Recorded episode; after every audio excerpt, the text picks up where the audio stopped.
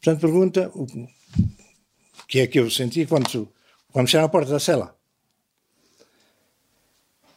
O correio de ferrolho da porta de ferro fez-me estremecer e nesse instante senti aquilo que um morto possivelmente sentiria se pudesse ter consciência da realidade no momento em que o dessem à sepultura. O homem na cela 7 escapou à morte por pouco. Quando a porta se fecha, não tenta conter as lágrimas. Tem cortes profundos nas costas e o crânio rachado por golpes de katana. Através das grades no cimo da parede que dá para o exterior, chega-lhe um cheiro nauseabundo. E entra também uma nesga de luz que lhe permite ver a cela minúscula, que atravessa com apenas dois passos para um lado e quatro para o outro. Guiné-Conakry, junho de 1963. Passaram 60 anos. Há sensações e memórias que já são difusas. É impossível lembrar-se de tudo. Mas ao reler o que escreveu para que aquele dia nunca caísse no esquecimento, é como se António Lobato vivesse tudo de novo. Logo a seguir, veio o cair da noite, me deixou a sós, frente a frente com outro, no qual não me reconheci. Foi exatamente isto. Outra pessoa. Não sou eu que estou aqui. Então vem a questão: quem era então aquele maltrapilho, sem terra, sem família, sem ninguém?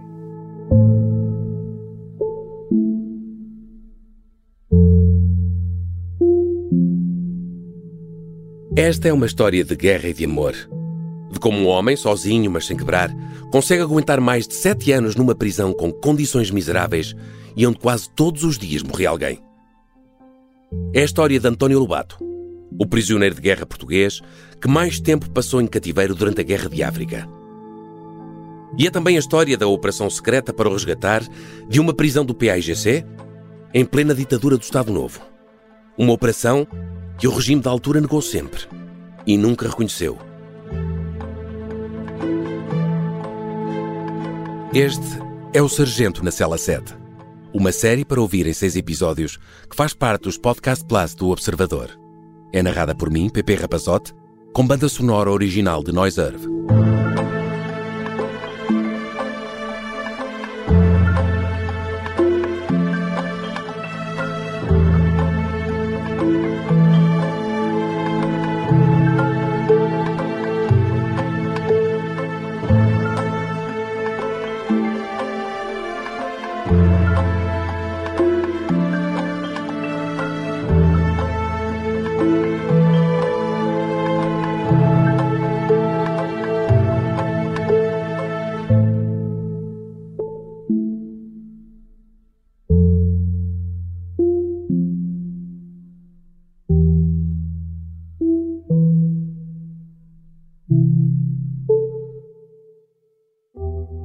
Esta é uma história real e é o conhecimento da história que guia a Onda em direção a um futuro melhor. Nesta viagem, os Podcast Plus do Observador têm o apoio da Onda Automóveis. Vamos continuar este percurso juntos, porque a Onda tem muito para contar, mas também tem muita vontade de ouvir.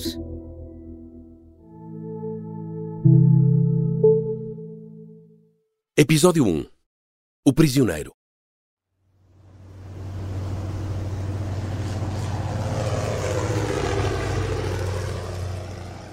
A história podia ter sido diferente. Bastava que António Lobato sempre tivesse feito o que os outros queriam. Se fosse assim, talvez nem estivesse agora preso. Mas ele sempre foi rebelde. Até mesmo antes de sair de casa dos pais, na pequena aldeia de Sante, e de se mudar sozinho para Braga, com apenas 10 anos, para fazer o liceu. É por essa altura que começa a olhar para o céu e a apaixonar-se pelos aviões, com as pequenas réplicas do aeromodelismo. Estamos nos anos 50. A Força Aérea foi fundada há pouco tempo. Quando chega aos 19 anos e ouve dizer que vão abrir testes em Lisboa para o curso de piloto, António Lobato não se dá sequer ao trabalho de dizer nada a ninguém. Para quê? Já sabe que vão gritar, dizer-lhe que é um disparate. Nunca lhe vão dar autorização. Arranca de Braga, deixa o liceu por acabar e passa um mês a fazer testes. São mais de 100 candidatos. No final vão ficar pouco mais de 30. Ele é um dos escolhidos. Mas o papel que lhe entregam e que lê com orgulho, apto para todo o serviço, pode não lhe valer nada. Naquela altura, quem tem 19 anos ainda não é maior de idade e só acontece aos 21. Pode ter todos os sonhos do mundo, mas sem autorização dos pais, nunca poderá voar. Os aviões, nessa altura, a maior parte do país era, era uma coisa do outro mundo, uma coisa desconhecida, como deve calcular. Até o comboio, para muita gente, lá para trás dos montes, nunca tinha. Era normal. Não é? E quando chegou a altura de voltar para Braga, eu disse: não. Não vou para Braga nem para lado nenhum, quero é que me assinem um papel. é claro que fizeram tudo para não assinar, mas meu pai acabou, era mais, mais aberto nessas coisas, assim, pronto, é se queres, tudo bem, eu assino. A minha mãe pensou duas vezes, caíram-lhe as lágrimas para a cara abaixo e disse, meu filho, eu sei que vou assinar a tua morte, mas é isso que tens, eu assino. Now when I get the blues, I get me a rocking chair. When I get the blues, I get me a rocking chair. Como a realidade viria mais tarde a mostrar, a mãe de António Lobato tinha motivos para ter receio. Eram os finais dos anos 50. Não havia nada mais extraordinário do que ser piloto aviador. Quase não existiam regras. Lá em cima, valia tudo para fazer disparar os níveis de adrenalina. E isso, às vezes, tinha consequências trágicas. A voz que vai ouvir a conversar com António Lobato é da jornalista Tânia Pereirinha.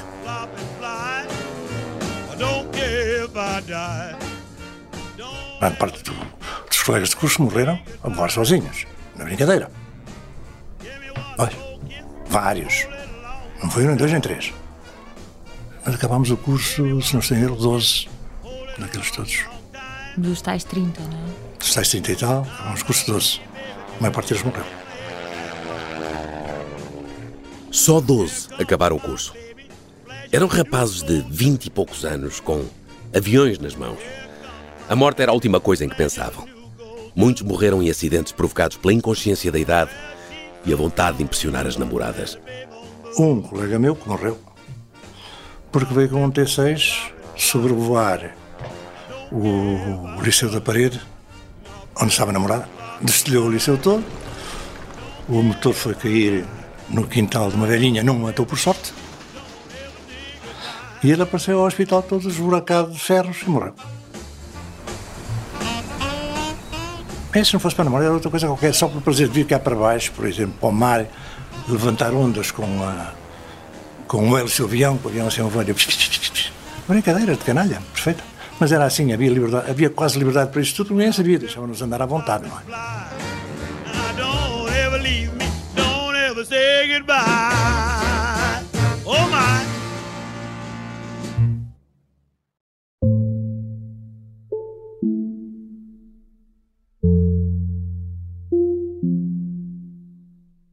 Para o prisioneiro António Lobato, a morte não era uma novidade.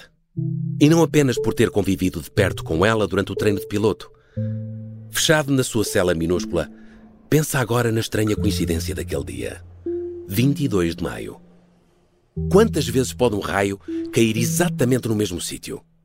Como pode alguém praticamente regressar dos mortos, não uma, mas duas vezes durante a vida? Sofrer dois acidentes graves de avião precisamente no mesmo dia, com poucos anos de diferença? A primeira vez que Lobato quase morreu foi a 22 de maio de 1958, na base aérea de Sintra. Era suposto ser um simples voo de teste de um novo avião que os franceses queriam vender a Portugal. Mas acabou em desastre, por causa de uma distração dos dois pilotos. Na aproximação para aterrar, os lugares dos pilotos eram lado a lado. Ele vinha-me a dizer: a dar os últimos conselhos, porque eu seguiria voar sozinho no avião. E entretanto olharam para o outro a conversar, quer que o avião anda depressa, fomos para o chão dentro.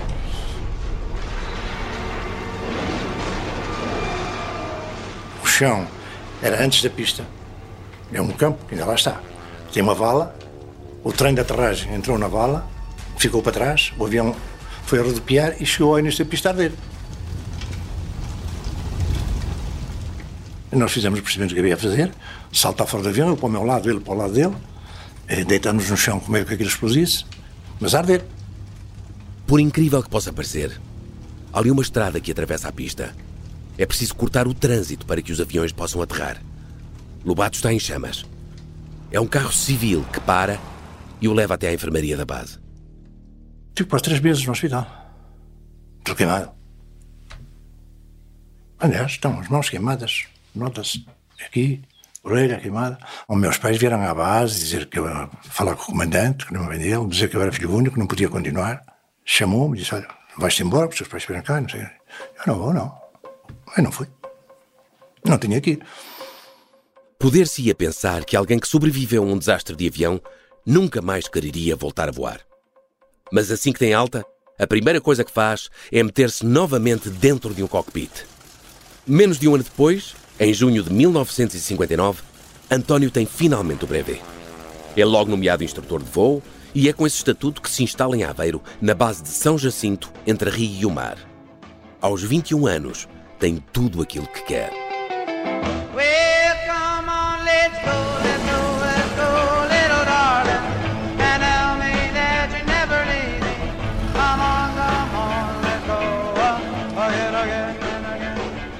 Eu tinha um carro que o meu pai me tinha oferecido por eu ter ido para Aveiro. Ele tinha-me dito: se vieres para Aveiro, eu ofereço-te um automóvel. Pronto, e ele apareceu-me lá um dia com um carro, um Zephyr 6. António Lobato tem a mesma idade dos alunos que vai ensinar a voar. Se pudesse escolher, teria ido para a OTA ser piloto de caças. Mas já que recebeu ordens para assentar ali, decide que vai aproveitar o tempo da melhor maneira. E para além de trabalhar, diverte-se. O carro, na verdade, não vai durar muito tempo. Mas esse é um acaso que vai revelar-se essencial para esta história. Décadas mais tarde, António Lobato vai continuar a referir-se àquela noite fatídica como a noite dos dois acidentes.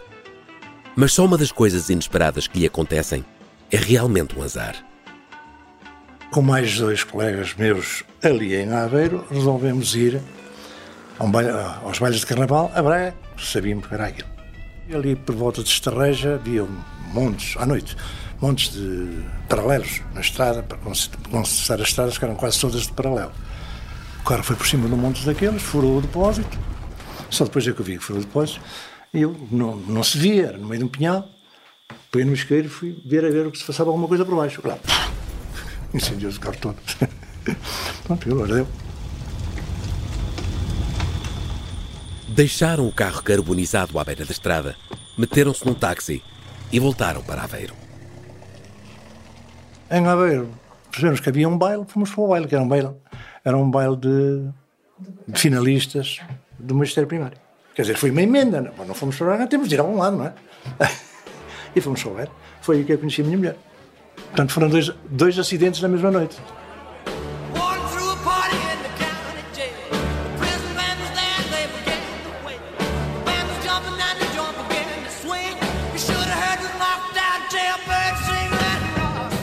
Eu tinha, tinha feito 18 anos, estava no último ano de, de curso e, e nunca tinha ido a um baile, porque a minha mãe nunca me tinha deixado ir a um baile.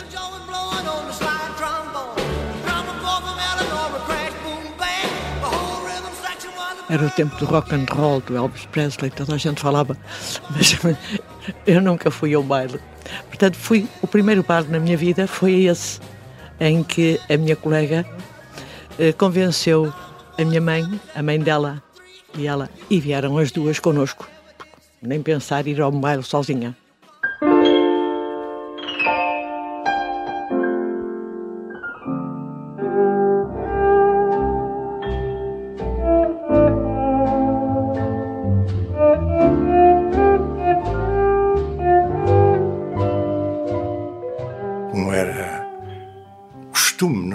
De altura, as meninas iam para o baile, acompanhadinhas da mãe ou da avó, sentavam-se à volta e a gente olhava e dizia, dança. E elas diziam, ou davam tempo e não dançavam, eu dizia, sim senhor.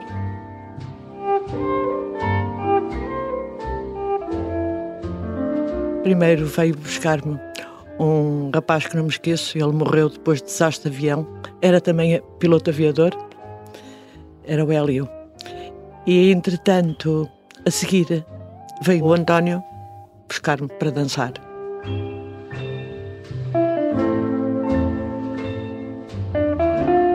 Era costume convidar as senhoras a, a dançar e depois eh, levá-las ao lugar. Estava lá a minha mãe e, e ele ficou ao lado. Esta é a Operação Papagaio. O plano mais louco de sempre para derrubar Salazar. Episódio 3. Nome de código: Alice. Espera, está, está a acontecer qualquer coisa! Qualquer coisa de estranho! Uma série para ouvir em seis episódios que faz parte dos Podcast Plus do Observador. Um novo episódio a cada terça-feira. Os Podcast Plus do Observador têm o apoio da Onda Automóveis. de pé. No próximo, na próxima dança, tornou-me a, a convidar. E na terceira, e na quarta, e na quinta. Já chegou a primavera, sol de esperança nos espera. Essas quatro ou cinco danças que dançamos seguidamente, não dancei com mais ninguém.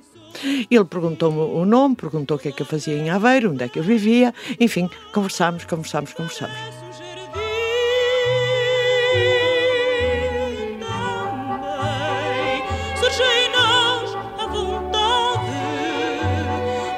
Felicidade e buscamos um bem.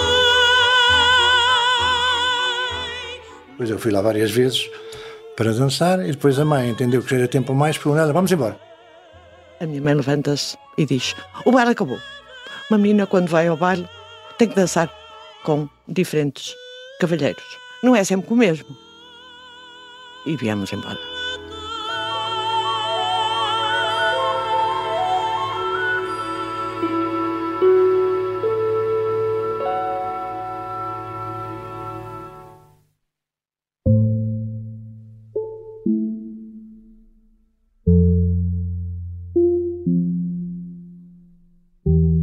No silêncio da prisão na Guiné-Conakry, é nela que agora pensa. Na promessa que lhe fez naquela última noite que passaram juntos antes de o mundo inteiro desabar. Será que ela recebeu o bilhete em que ele lhe dizia que afinal ainda estava vivo? Provavelmente não. O mais certo é que por essa altura ela o julgasse morto. Haveria sequer alguma hipótese de sair daquela cela com vida? De algum dia voltar a voar? António Lobato não é um prisioneiro de delito comum. É um prisioneiro de guerra. Mesmo assim, não lhe passa pela cabeça que Portugal possa invadir um país estrangeiro para o resgatar. Por agora, preso na cela número 7, acha que só depende de si mesmo. E durante muito tempo vai ser assim. Por impensável que possa parecer, essa operação vai realmente acontecer uns anos mais tarde. Mas será tão secreta que, dentro do próprio governo português, quase ninguém terá conhecimento dela. E só será aprovada no limite, no último momento, por Marcelo Caetano, o homem que irá suceder a Salazar.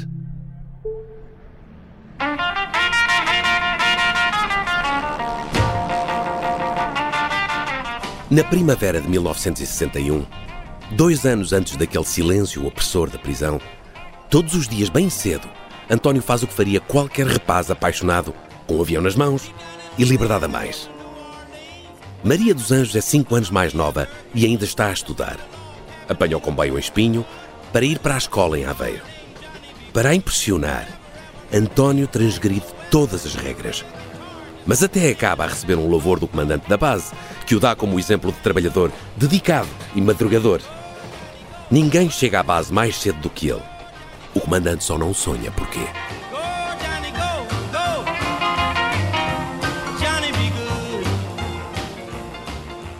Porquê? Porque o comboio saía de Espinho às 8 e eu, antes de começar a dar São Aluno, pegava no avião, ia ter com o comboio e vinha ao lado do comboio por eles. Uma vez, outra, e outra, e outra, outra, começaram-se a perceber. eh, E esses, depois os colegas olhavam para ela que era por causa daquela que o avião vinha, não é? Às vezes o avião dele passa por cima do comboio e torna a fazer, e toda a gente no comboio fica alvoroçada Até quando o comboio para, muitos saem do comboio para ver o comboio, o rabião a passar, passar nisto tudo.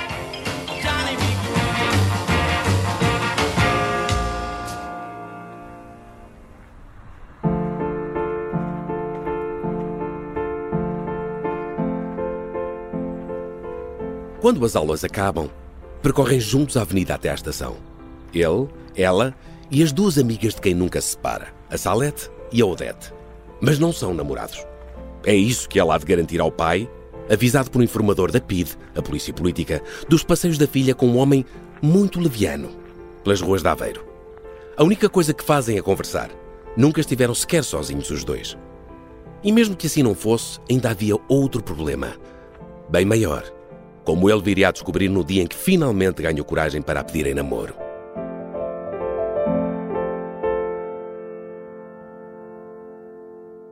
E aí vão ficar de boca aberta. Eu disse: Não posso, eu não posso namorar. Eu estou prometido em casamento desde os 15 anos. E era verdade. Meu pai e a minha mãe tinham-me prometido em casamento a um senhor mais velho que eu, 20 anos. Ele, no mês seguinte, o António, em junho, ofereceu-se para ir para a Guiné porque já estávamos na guerra colonial. Ele não tinha sido ainda convocado, mas com desgosto, talvez. Ele ofereceu-se e foi para a Guiné e foi para a guerra. Março de 1961. Agentes terroristas, infiltrando-se em território português, atacavam de surpresa as populações indefesas, brancos, negros e mestiços, preocupadas apenas até então com a sua vida de trabalho. Em 1961, apesar das críticas e pressões da comunidade internacional, Portugal continua a não abrir mão dos territórios que administra em África. Angola, Moçambique, Guiné, Cabo Verde e São Tomé. Bernardo Futcher Pereira é diplomata e autor de vários livros sobre o período do Estado Novo. Explica que quando António Lobato chega a Bissau, a guerra ainda está a um ano e meio de começar oficialmente na Guiné. Em 61, a guerra começa com um massacre em Angola. E isso penso que os outros movimentos de libertação depois não quiseram repetir. E consideraram que era, antes de iniciar eh, as hostilidades militares, era preciso todo um, um processo de preparação política das populações, não é? E depois, a certa altura, passa-se à ação armada, na Guiné em 1963 e em Moçambique em 64.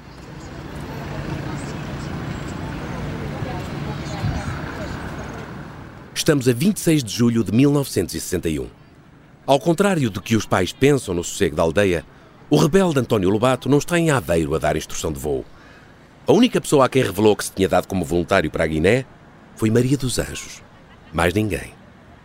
Foi para ela, durante a viagem de 11 horas de avião até Bissau, que escreveu a maior carta de amor da sua vida, com 22 páginas.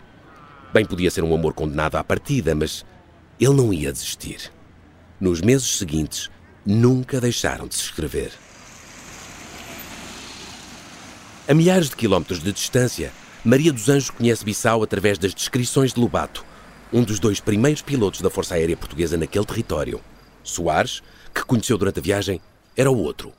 Primeiro embate na cidade. Por ali acima, primeiro percurso, no primeiro dia, e começa a ver as meninas, uma tanguinha e tronco nu. Nunca mais esqueço disto. Eu lembro perfeitamente desta cena. Estamos a chegar perto do palácio, que é a última parte da avenida. Branco, dá um peso e a popa mama. É. Dá um peso, um peso era um escudo. E a popa mama, que estava habituado, os brancos diziam, popa mama e dava-lhe um escudo. Na altura, aqui, a sociedade era o meninas vão ao baile com, com as mães ou com os avós, não, não é? Aqui, e para, ver repente... para ver o tornozelo à menina era um caso sério, não é? Mas lá era o contrário. Ali é tudo diferente. Em Bissau, até as garrafas de cerveja são maiores, do tamanho das de vinho. Nas esplanadas dos dois grandes cafés da cidade, o Império e o Portugal, Lobato e Soares bebem cerveja americana Bex, que lhes chega à mesa com um prato de camarão a acompanhar, em vez de termosos. E esperam, sem saber muito bem o que esperar. Porque nós fomos para Guiné e não havia nada na Guiné. A Força Aérea não tinha nada. Tinha lá uma pessoa. Vamos para lá para, para começar a guerra. Porque tinha começado a guerra e nós vamos para Mas lá. não tinham aviões. Não havia aviões, não havia nada. Nem base, nem coisa nenhuma. As coisas eram feitas assim um bocado no joelho. Resolveram começar a mandar gente para a Guiné. Pronto, vai. A guerra ainda não foi declarada oficialmente. Mas há o receio de que a população branca seja atacada, como aconteceu em Angola. Logo no verão de 1961, quem vive nas zonas rurais da Guiné começa a debandada rumo a Bissau, na esperança de conseguir arranjar lugar num avião para longe dali. Na capital, quem pode também está a tratar de fugir. O aeroporto está um caos. Lobato e Soares são enviados para lá para controlar as entradas dos passageiros que hão de embarcar nos aviões da Força Aérea com destino a Lisboa. E de pilotos passam a guardas alfandegários.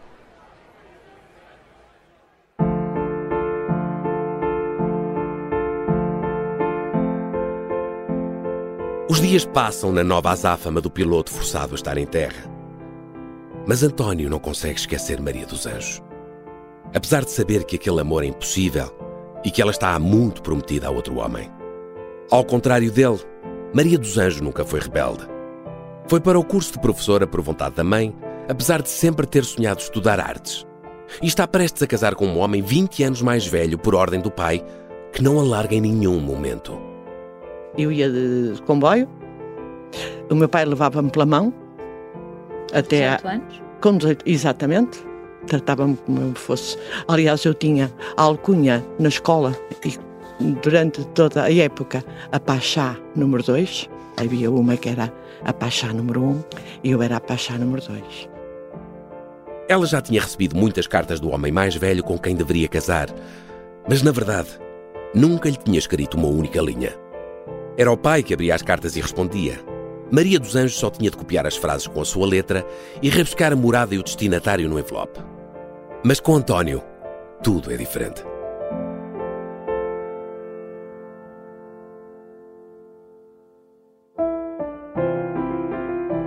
O que é certo é que depois, através da escrita, já não era o meu pai que abria as cartas, nem era o meu pai que respondia, era eu. E através das cartas, aí, este sentimento de amor cresceu. E nasceu mesmo, e fiquei mesmo ligada. Pela primeira vez, a menina bem comportada ganha coragem e faz a única coisa que nunca tinha conseguido fazer durante toda a vida: dizer não. Não. Não vai fazer a vontade ao pai. E não. Não vai casar com aquele homem 20 anos mais velho por quem não sente absolutamente nada.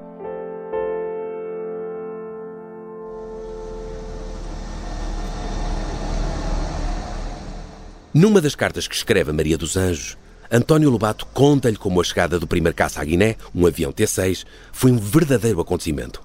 Veio às peças e teve de ser montado em Bissau como se fosse um puzzle.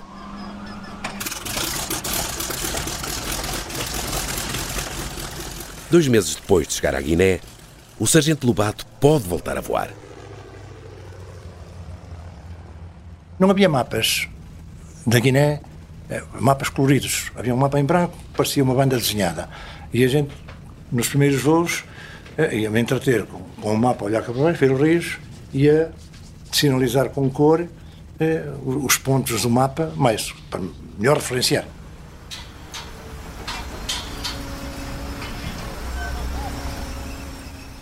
Ao mesmo tempo, em terra, começam as obras da base de Bissalanca, onde meses mais tarde vão chegar mais pilotos e oficiais vindos de Portugal. Fez-se a base, desmatou-se a pista toda. Aliás, fartei-me matar cobras, surucucus, porque andavam os caterpillas e os tratores a cortar o capim à volta da pista e os surucucus a saírem lá no meio. A gente com uma volta a matar surucucus, a tentar acertar nos surucucus. Aquilo é uma terra de cobras como nunca vi. Há cobras aos milhares. Até ao fim desse ano de 1961, a Força Aérea vai instalar-se em Bissau para ficar. Depois de seis meses sem ninguém a quem reportar, os pilotos têm finalmente ordens para cumprir. As coisas começam a ficar sérias. A vida do piloto é dura. O número de horas de voo que é chamado a efetuar muitas vezes com escassos intervalos de tempo e sob temperaturas escaldantes, dentro da cabine a temperatura muitas vezes superior a 50 graus centígrados, provoca um enorme desgaste de energias que só uma vontade férrea consegue levar a cabo esta missão. À medida que vai havendo mais eh, ações da parte do, do inimigo, digamos assim, do IN, vai havendo também mais informações do serviço de informações. Dizem, olha, na aldeia tal, não sei o quê, nesta zona, nesta zona, temos informação de que houve isto assim assim. Pronto, marca-se uma operação para lá, ou com foguetes, ou com um traidor, okay? e vão lá dois ou três ou quatro aviões conforme a dimensão da informação que se tenha, eh, e vai-se atacar aquela zona. À medida que o tempo vai passando, as coisas vão em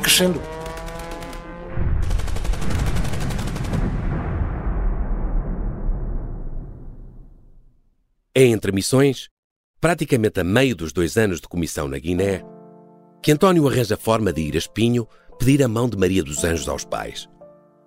E aí confirmou-se. E aí eu estou toda arrepiada. Aí foi mesmo. Pronto. Foi mesmo paixão. Foi mesmo paixão e fui então pedida em casamento. Em agosto de 1962, estarão casados. A lua de mel não termina. Duas semanas mais tarde, vão juntos para Bissau e instalam-se numa casa com varanda na rua Teixeira Pinto, mesmo em frente à escola, onde ela irá dar aulas. Maria dos Anjos está quase a fazer 19 anos. António tem 24. Sempre que não estão a trabalhar, estão juntos. Às vezes, até estão juntos quando estão a trabalhar. Como na noite em que ele vai quebrar a maior regra de todas. Come fly with me, let's fly, let's fly away. Fiz uma coisa que ninguém fez na Forceira, de certeza. É uma regra sagrada. E se uma vez soubessem, tinham metido na prisão. Não é? Ai, pois foi, meu Deus do céu. Como é que isso foi? Como é que foi? Ele disse: Olha, vamos agora de tarde, vou-te mostrar o avião para te ensinar como é que se entra para, o avião. O avião é um avião só tinha dois lugares, o piloto ia aqui atrás e tinha que ser amarrado, tinha que se, tinha que se dar um salto para, para, para dentro do avião. Havia informação da parte, da, da, da parte da, do Serviço de Informações que um helicóptero vinha de noite trazer armas do outro lado da República, da República da Guiné, Conakry, trazer armas para os guerrilheiros. Então estabeleceu-se que todas as noites um piloto ia voar para eventualmente descobrir o helicóptero. E uma dessas noites eu disse à Maria dos Anjos: Olha, hoje vens comigo para a base. Eu trago no Jeep, vou-te pôr lá, no princípio da pista, mas numa placa de estacionamento, havia placas de estacionamento dispersas. Vou vir com um avião, venho até ali, vamos chegar ali, o avião traz a cabine aberta, tu saltas para cima dela, vou te dizer como é, e entras lá para dentro e vais lá comigo. De noite, a pista estava rodeada de floresta cheia de cobras. Aliás, eu no quintal da nossa casa tinha uma cobra. Cobras, macacos, uh, leões. No fim da pista, no escuro. Eu cheia de medo de andar no escuro, não é? Só me lembrava do meu pai. E lá corri, num pulinho, como quem sobe uma escada, pus lá dentro do avião. Ela saltou para cima sem paraquedas, sem nada. Disse, olha, agora puxa essa coisa da Carlinha cá para a frente, não tem seis. E fomos à procura do helicóptero.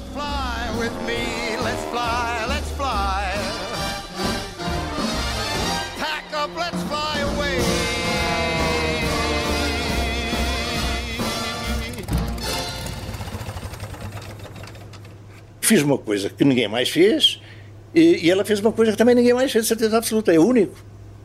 Mas a gente na vida também tem direito a fazer umas asneirasitas, não é? E arriscar umas coisas quando quer, não é?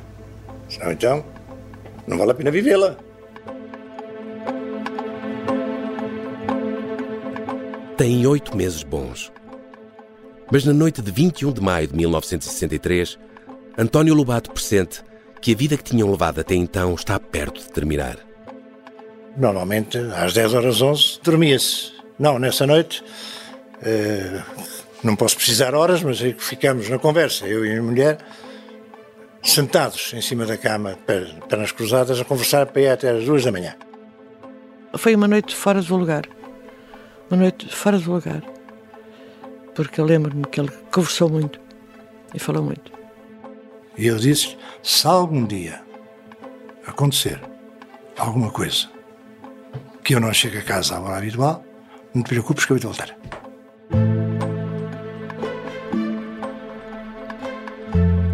Não te preocupes que eu hei de voltar. Foi a última promessa que lhe fez. Mas António não voltará a casa na tarde seguinte, nem nenhuma das tardes da vida de Maria dos Anjos nos próximos sete anos e seis meses. Naquele dia 22 de maio, ela está em casa, à espera do marido na varanda, quando um jipe para a porta. Assim que vê os olhares dos militares da base, percebe que algo não está bem. Bem acompanhados, não se arriscam a dar-lhe a notícia sem levar um enfermeiro. Há de passar os dias seguintes em choque, incapaz de fechar os olhos e dormir, mesmo sob o efeito de sedativos fortes. Dizem-lhe apenas que o marido desapareceu. Mas pensar no pior é inevitável. Não consegue suportar a ideia de se ter tornado viúva aos 19 anos. No meio do mato da Guiné-Bissau, António Lobato está ferido, coberto de sangue, a lutar pela vida e prestes a ser capturado por guerrilheiros do PAIGC. Mas essa é uma história para o próximo episódio. Sem eu dar por isso, dá-me uma catanada aqui na cabeça, abre-me a cabeça. E os outros caem todos em cima de mim. Não é que eu fico no chão, estendido, a sangrar, com os olhos já tapados de sangue, e aquela gente toda em cima de mim, não sei como nem porquê. Vem-me de saca na mão, fica a olhar para mim quietinho, e diz-me assim: dá faca. E eu digo assim: vem buscá-la. E não dá faca. E eu levantei-me assim: vem buscá-la.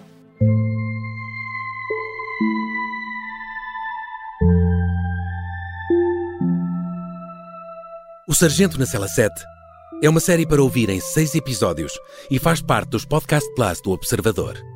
Pode ouvir no site do Observador e subscrever nas plataformas de podcast habituais. É narrada por mim, Pepe Rapazote, e tem banda sonora original de Noiserve. O guião é de Tânia Pereirinha e João Santos Duarte. As entrevistas de Tânia Pereirinha. A sonorização e pós-produção áudio de Diogo Casinha.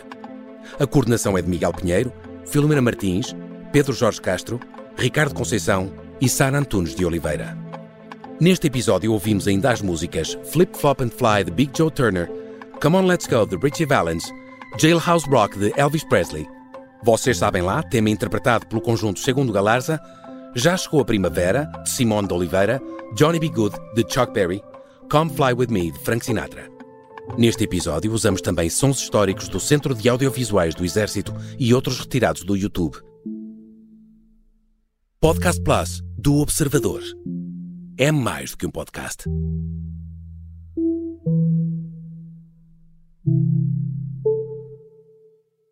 Os Podcast Plus do Observador têm o apoio da Onda Automóveis.